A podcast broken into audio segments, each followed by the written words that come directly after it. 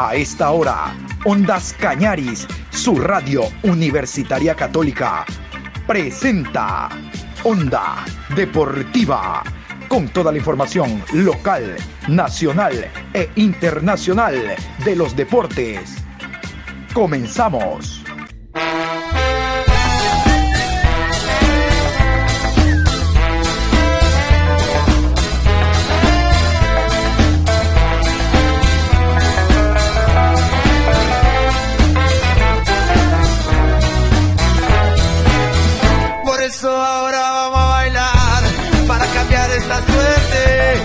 Sabemos gambetear para ausentar la muerte. Vamos a bailar para cambiar esta suerte. Si sabemos gambetear para ausentar la muerte. Hola, hola, buenos días, Patricio San Martín, ¿qué tal mi querido amigo? Aquí estamos en este miércoles, hoy, hoy, Hoy miércoles se juegan partidos por Copa Libertadores y Copa Sudamericana. Hoy se inicia también los Juegos Olímpicos. No la inauguración, esa será el viernes, pero hoy ya hay participación de algunas disciplinas.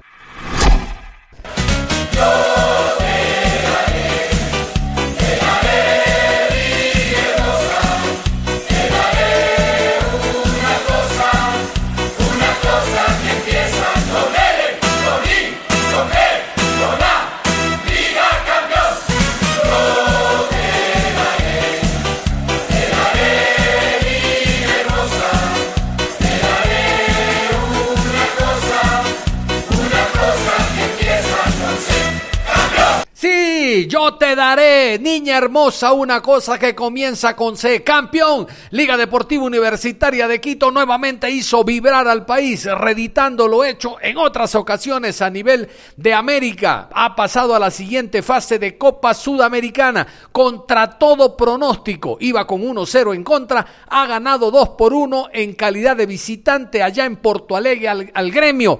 Cosa nada fácil, nada fácil comienza con pie derecho su andadura por torneos internacionales. Pablo Marini, felicitaciones a toda la hinchada de Liga Deportiva Universitaria de Quito. Hoy se jugarán dos partidos, les decía. Copa Libertadores de América, primera hora, 17 horas con 15 en el Estadio Monumental. Partido de vuelta el encuentro será entre Barcelona y el conjunto de Vélez La victoria la lleva el equipo de Liniers, el equipo argentino de un tanto a cero. Vamos a continuación con los árbitros, las autoridades para el partido de hoy. Llave E. Árbitro central, Piero Massa. Línea 1, Cristian Sheyman. Línea 2, Claudio Ríos. Cuarto árbitro, Bismar Santiago. En el bar, Juan Lara. Asistente de bar, Alexander Guzmán. Asesor de árbitros, Wilson Ávila. En el video, Luis Sánchez. Escuchaban el central será chileno entonces, Piero Massa. Vamos a continuación con los 11 para el día de hoy. Esto ya está confirmado por parte de Confederación Suramericana de Fútbol. Ya están confirmados los equipos que saldrán el día de hoy al terreno de juego. La oncena del Barcelona, los dirigidos por Fabián Bustos. Estos son Javier Burray, Byron Castillo, Luis Fernando León, William Riveros, Mario Pineida, Bruno Piñatares, Nixon Molina, Emanuel Martínez, Damián Díaz, Gonzalo Mastriani y Carlos Garcés. Mauricio Pellegrino, el director técnico argentino que dirige al equipo de Vélez, también anunció estos 11 esta tarde en el Monumental. Escuchemos. Lucas Hoyos, Tomás Guidara, Matías de los Santos, Lautaro Gianetti, Miguel Brizuela, Santiago Cáceres, Federico Mancuello, Ricardo Centurión, Lucas Jansson, Agustín Busat y Juan Martín Lucero.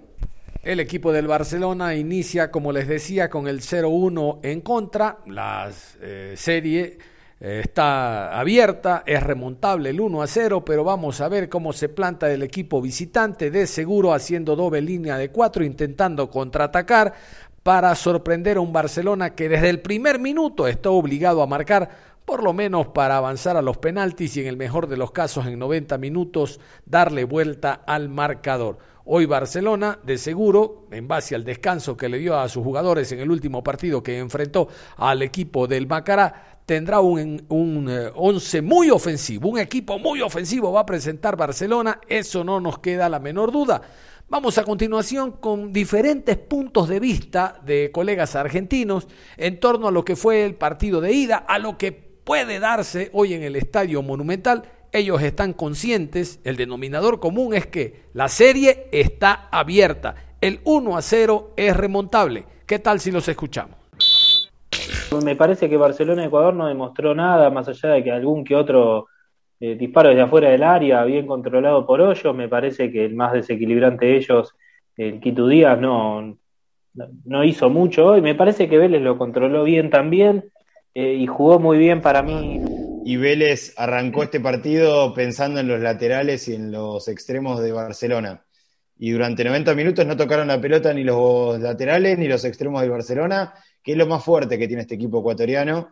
Eh, a mí partido a partido me fue comprando cada vez más el técnico eh, de Vélez. Creo que acierta en, el planteo, acierta en, el laburo que hizo en la pretemporada para llegar a este partido.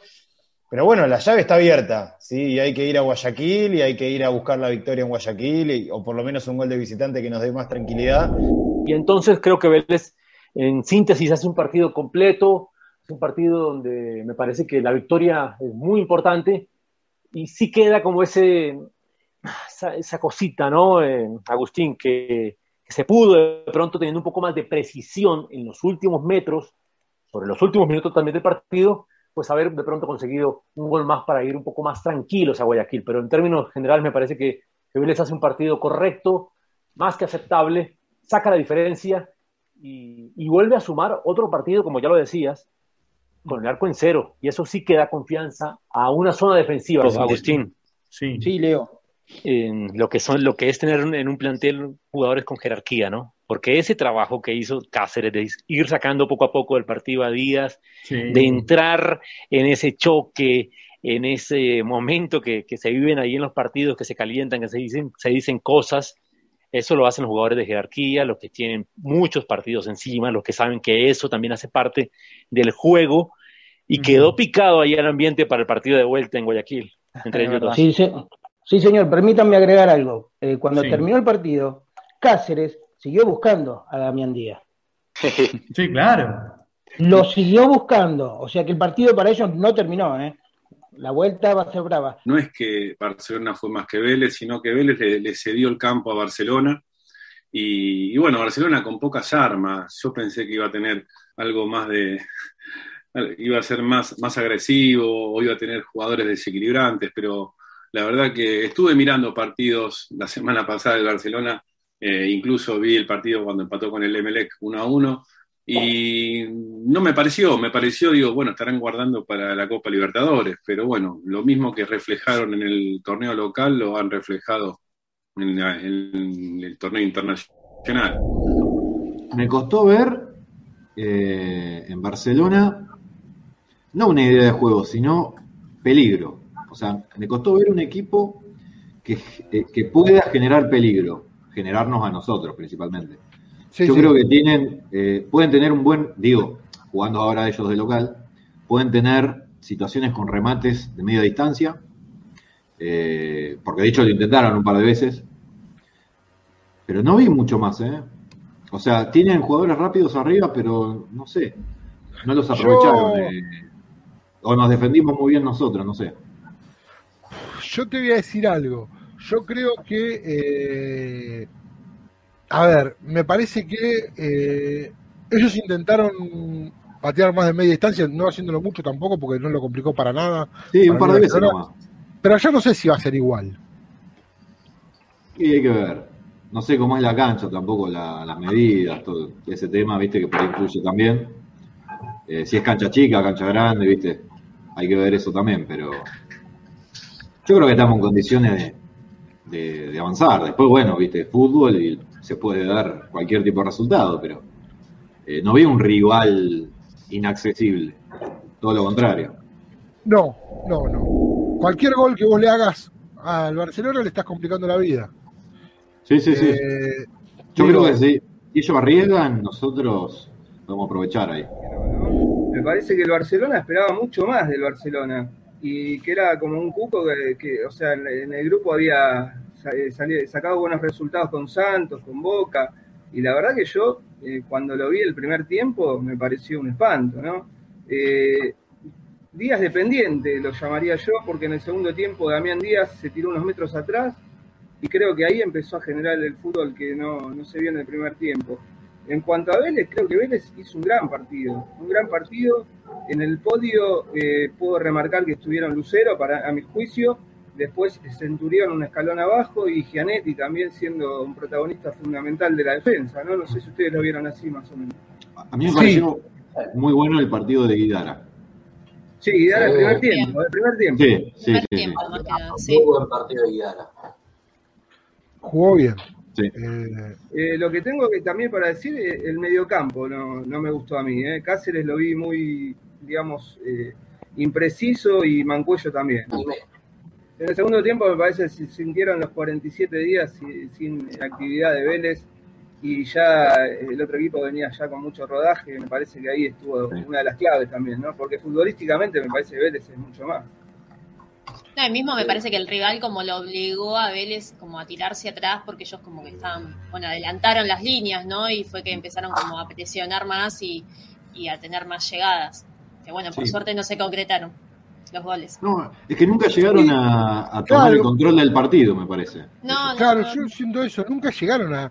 A ver, tuvo más dominio de la pelota y un montón de cosas, pero yo no veo que hayan tenido grandes situaciones de gol. No, no. No hay, no, hay alguna, no hay, no hay intervención clara de, de hoyos. claro.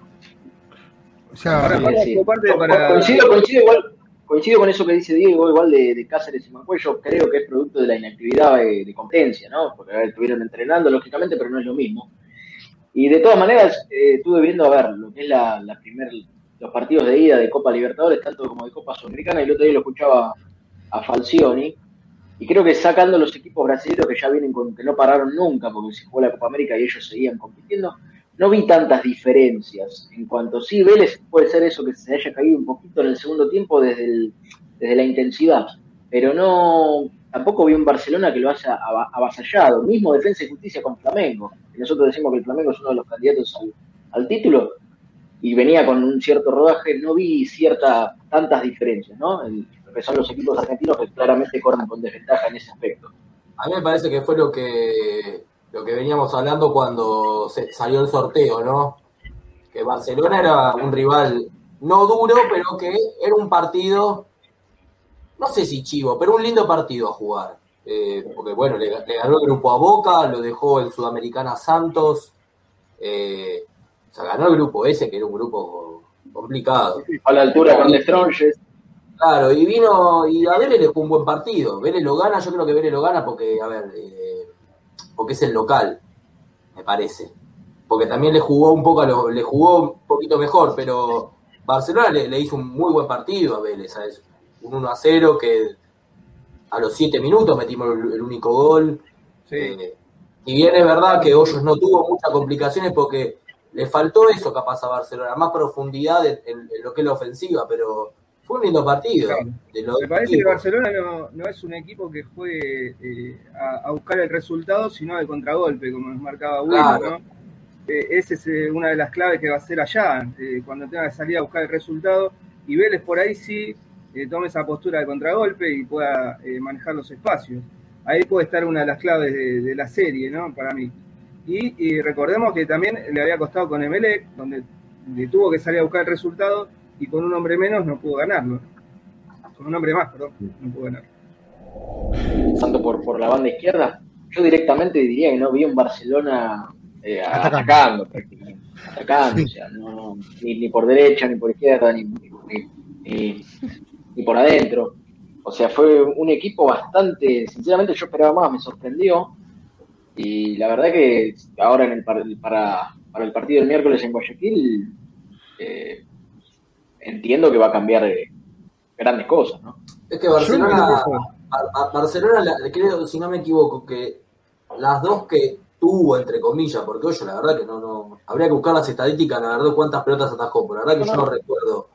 Pero las dos situaciones de peligro que vos decís, uh, mira cómo nos están llegando, que fue a lo último, fueron errores de, de, los Santos de salida, pero con los pases que fueron pases imprecisos. Después no, no, no fue. El arbitraje no me gustó. Me parece que dejó pegar mucho, sobre todo a los ecuatorianos. Y creo que a Garcés eh, lo tendría que haber expulsado por aquella jugada donde se chequeó en el bar y le va con los dos pies para adelante a Hoyos, ¿no? Eso era para Roja, para mí, a mi juicio. Sí, dejó que se picara el partido sin sentido. Sí. Eh, me pareció que, que no era que no era para que para que se picara así. Damián Díaz muy caliente, ¿eh? Sí, pero caliente con Cáceres. Nada, igual esa que dice Diego, esa que dice Diego de no, para mí no fue para creo que le sacó amarilla, pero fue todo muy rápido. Es más, fíjate que después el, el, ecuatoriano le dice, le dice, me terminé lastimando yo, y Hoyo le preguntó si estaba bien y siguió todo bien, pero hay una que le pegan un codazo a Centurión, un par de tarjetas que se comió. A Tarragona lo, expulsaron contra la NUS por la misma jugada, Rami. Sí, exacto. Exacto, ¿eh? tal cual. No me acuerdo, no me acuerdo. y no lo, si mal no recuerdo, eh, Tarragona no llegó a tocar al jugador. No, no, Tarragona tocó la pelota. Por eso. Pero acá hubo un pequeño roce con, con ellos. Onda Deportiva. El otro equipo ecuatoriano es el conjunto de Independiente del Valle, que llegó el día de ayer a Brasil. Independiente del Valle jugará hoy a las 19 horas con 15 Vamos a continuación con los árbitros de este encuentro. Bragantino Independiente. Partido 138 por la llave B. Árbitro central, Carlos Betancourt. Línea 1, John León. Línea 2, Martín Sopi. Cuarto árbitro, Ángelo Hermosilla. En el bar, Esteban Ostojich. Asistente de bar, Raúl Orellana. Asesor de árbitros, Regidenia Moura. Asesor de árbitros, Oscar Maldonado. Ahí está, el central es boliviano, en el bar estará Ostojich, designado el mejor árbitro de la última Copa América. De hecho, pitó la final. El arbitraje siempre está garantizado porque son árbitros que tienen mucha experiencia y este bar no se apaga, este bar sí funciona. Y ya tenemos la cartilla, tenemos ya las plantillas definidas para el encuentro de hoy. Vamos a iniciar con el local. El conjunto de Bragantino va a alinear de la siguiente manera. Clayton, Aderlan, Fabricio Bruno, Leo Ortiz, Edemar, Japson Silva, Ramírez, Artum, Praxedes, Cuello e Ítalo. Y el equipo de Sangolquí, Independiente del Valle, casi, casi les iba a decir que repite el mismo 11 que enfrentó a Bragantino como local, pero obviamente la expulsión del argentino Jonathan Bauman trastoca ese 11 inicial que actuó en la ciudad de Sangolquí. Este es el 11 de Renato Paiva, cambiando el punta, atentos. Ramírez, Yunque, Pacho, Segovia, Minda, Previtali, Farabelli, Guerrero, García, Gaibor y Montenegro. El día de ayer, en, la en el último contacto que hubo con la prensa deportiva nacional, hablamos del director técnico Renato Paiva de Independiente del Valle. Esto fue lo que dijo en torno al partido de esta noche. Aquí el portugués Paiva. No hay ningún equipo del mundo que se motive perdiendo. O sea, ganar es siempre importante porque primero te da confianza y después valida mucho de lo que haces en, en entrenamiento. Ahora, yo no estoy 100% de acuerdo contigo en lo que dices en relación de resultado y rendimiento, porque mm, nosotros hemos perdido, pero hemos jugado. Esa es la realidad. Claro que el fútbol vive de resultados, pero hemos jugado. Hemos jugado contra Cuenca, hemos generado, no hemos hecho goles. Contra Bragantino hemos hecho un buen partido. Sufrimos el gol de balón parado el primero, el segundo después con 10, ya era difícil con 11, cuanto más con 10, pero ¿cuántas personas han visto jugar Bragantino el último tiempo? Es que eso es, eh, necesitamos percibir contra quién jugamos. Y Bragantino es uno de los, en este momento, de los principales equipos en el fútbol brasileño por eso está en la parte de arriba de la tabla. Y mm, que Bragantino de a 10 años no es el Bragantino de ahora.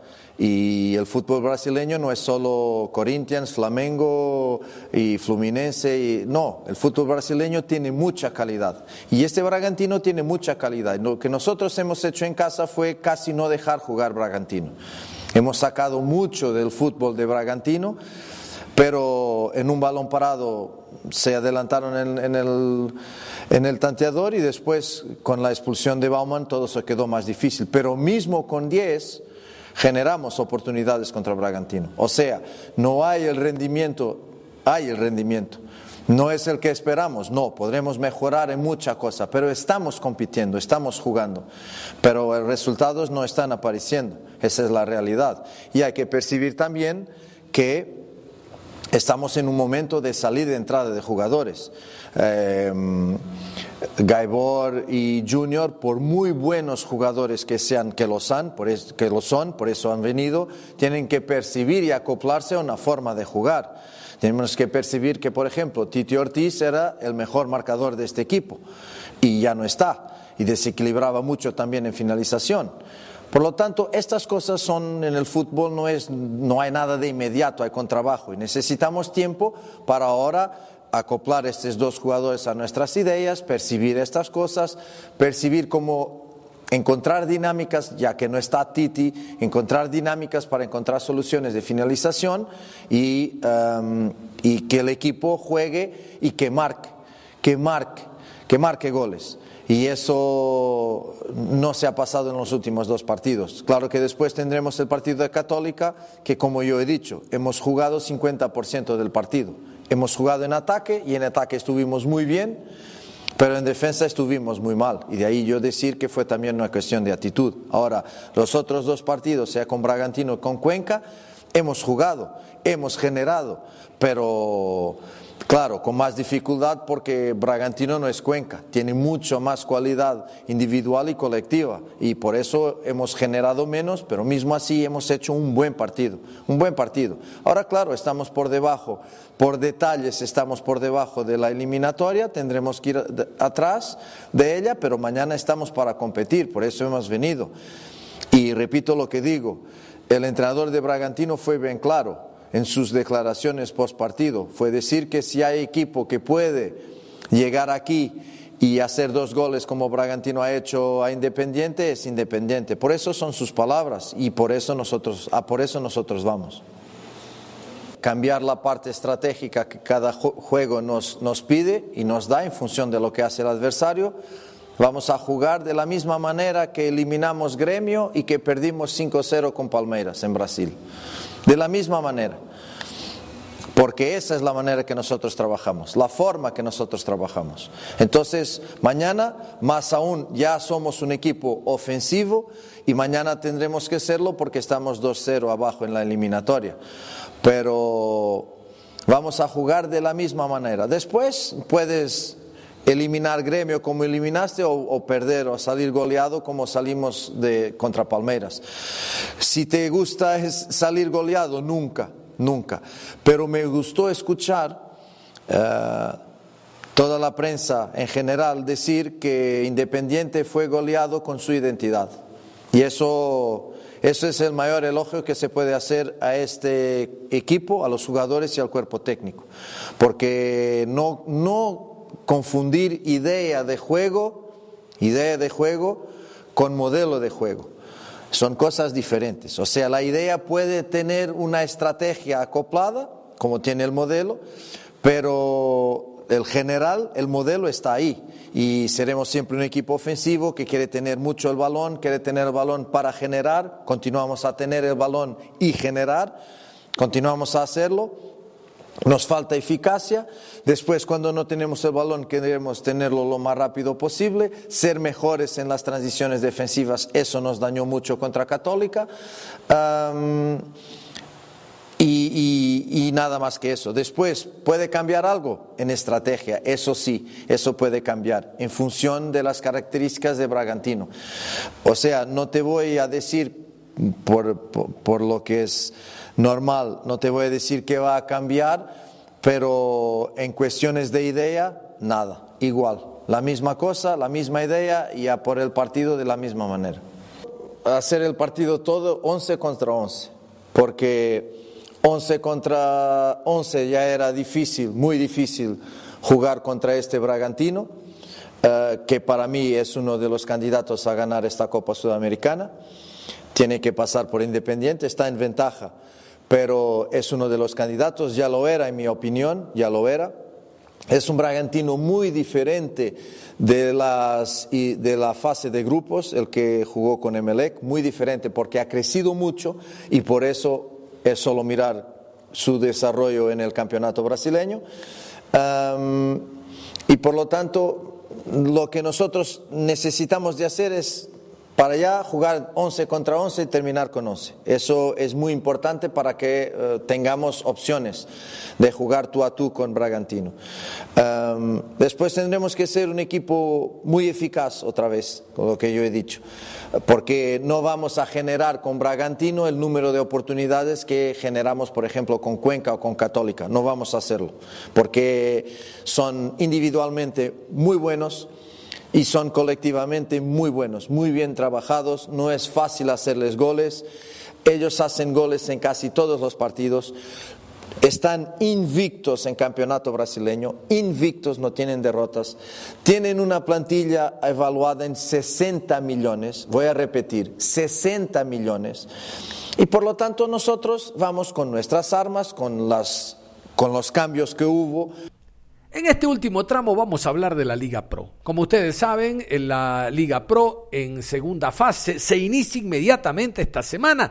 El día viernes se inicia con eh, un partido muy importante que será el que tendrán que jugar Aucas ante el conjunto de Muchurruna. El Deportivo Cuenca jugará el día sábado. El partido del Cuenca será ante el Club Sport Emelec a las 20 horas. Les adelanto, desde las 19, una hora antes, estará Ondas Cañaris, su radio universitaria católica, con todos los detalles y pormenores, con toda la previa de lo que será este partido, porque el Deportivo Cuenca va a apostar a un torneo internacional, estamos seguros en esta segunda fase, ya eh, en el partido anterior jugado en el estadio de Sangolquí, allá ante el Independiente, demostró una eh, un funcionamiento diferente, distinto y con la inclusión de los tres jugadores inscritos para esta segunda fase, la cosa, la cosa va a cambiar.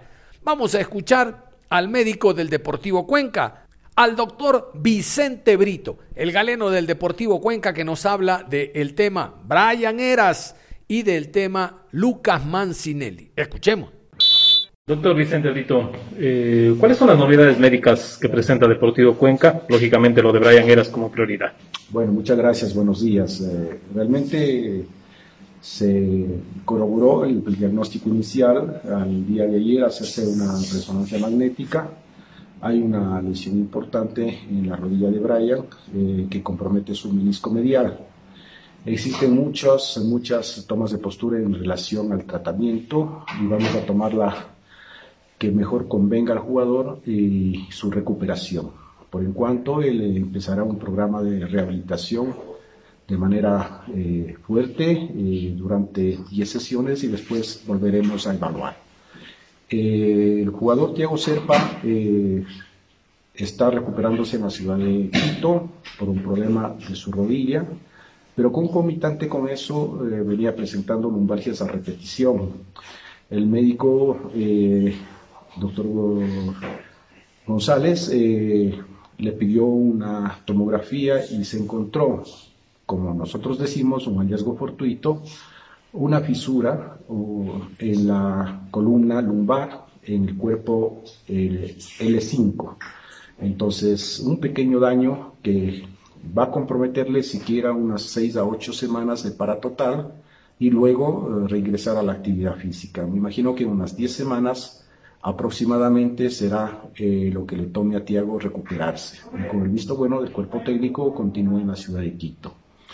El día de hoy fue evaluado Lucas Mancinelli y vuelve a presentar problemas a nivel de su rodilla. Eh, el día de mañana tomaremos ya una decisión definitiva sobre su procedimiento a seguir, porque ya eh, con él hemos tenido ya algunos llamemos programas de rehabilitación y no han dado efecto. Entonces, el día de mañana me reuniré, hoy en la tarde, perdón, con el cuerpo técnico y decidiremos la acción a tomar con Lucas. ¿Lo de Brian Eras desde operación? Eso le comento, hay muchas eh, posturas en cuanto a, a ser eh, eminentemente quirúrgicos o esperar un poco a ver cómo reacciona su rodilla. Eh, su daño meniscal no es muy grande y no compromete ligamentos cruzados, compartimento interno de rodilla o cartílago.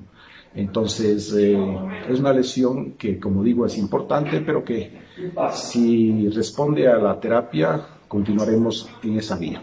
¿El resto del plantel no registra novedades? No, el resto del plantel no, no tenemos ninguna otra novedad, todos a órdenes del cuerpo técnico y en buenas condiciones de salud. Cerramos la información deportiva a esta hora de la mañana. Los invitamos a que continúen en sintonía de Ondas Cañaris. Les adelanto, después de las 13.30 vamos a meternos a los Juegos Olímpicos Tokio 2020. Detalles de lo que será la inauguración, hoy los juegos ya comenzaron, detalles de lo que será la inauguración el próximo día viernes, la participación de los ecuatorianos y cosas interesantes hablando siempre de este maravilloso mundo del deporte. Un abrazo, continúen en sintonía de Ondas Cañares.